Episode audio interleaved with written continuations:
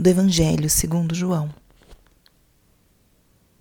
Naquele tempo, disse Jesus a seus discípulos: Deixo-vos a paz, a minha paz vos dou, mas não a dou como o mundo. Não se perturbe nem se intimide o vosso coração. Ouvistes que eu vos disse: Vou, mas voltarei a vós? Se me amasseis, ficaríeis alegres, porque vou para o Pai, pois o Pai é maior do que eu. Disse-vos isso agora, antes que aconteça, para que quando acontecer vós acrediteis. Já não falarei muito convosco, pois o chefe deste mundo vem. Ele não tem poder sobre mim, mas para que o mundo reconheça que eu amo o Pai, eu procedo conforme o Pai me ordenou. Palavra da Salvação. Espírito Santo, alma da minha alma, ilumina minha mente, abre meu coração com teu amor, para que eu possa acolher a palavra de hoje e fazer dela vida na minha vida. Estamos hoje na terça-feira da quinta semana da Páscoa. E o que a palavra de hoje nos diz?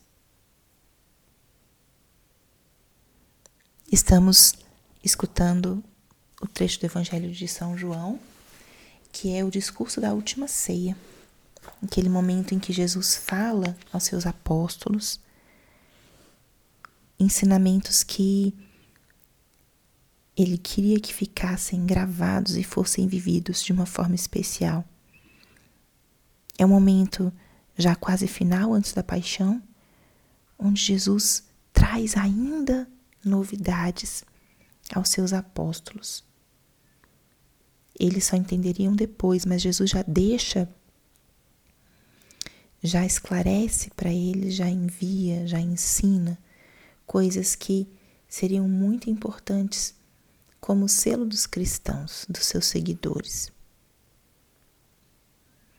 E desse trecho de hoje, eu convido a que a gente observe dois aspectos. O primeiro está logo no início do trecho do Evangelho. Deixo-vos a paz, a minha paz vos dou, não como o mundo.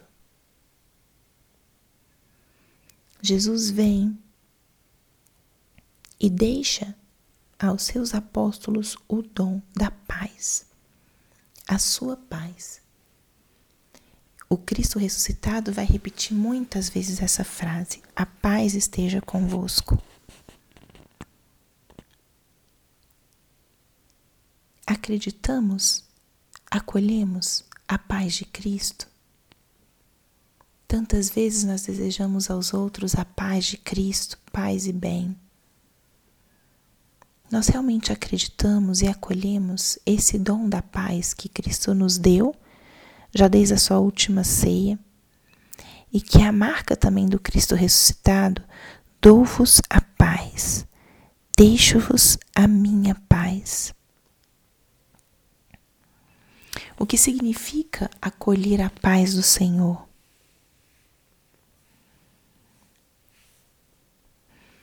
Primeiro importante, a paz vem de Cristo. Ele é que nos presenteia esse dom. E a paz é fruto da confiança. Aquele que confia, que se sabe cuidado, olhado, tem paz no coração. Como uma criança nos braços de sua mãe. Nada teme, está em paz. Nós, nos braços do nosso Pai Celeste, também devemos estar em paz. O que que tira a sua paz hoje? Tem alguma coisa que está te agitando? Suplique hoje, nesse dia, o dom da paz, essa mesma paz que Jesus deu aos seus apóstolos na última ceia e nos primeiros encontros depois da ressurreição. Suplique essa paz, que essa paz hoje venha sobre a sua vida, venha sobre a, aquilo que esteja te agitando que esteja te inquietando. O dom da paz é para cada um de nós. E a segunda coisa que essa palavra é, pode iluminar a gente hoje é a frase final. O chefe deste mundo não tem poder sobre mim. Para que o mundo reconheça que eu amo o Pai, eu procedo conforme o Pai me ordenou.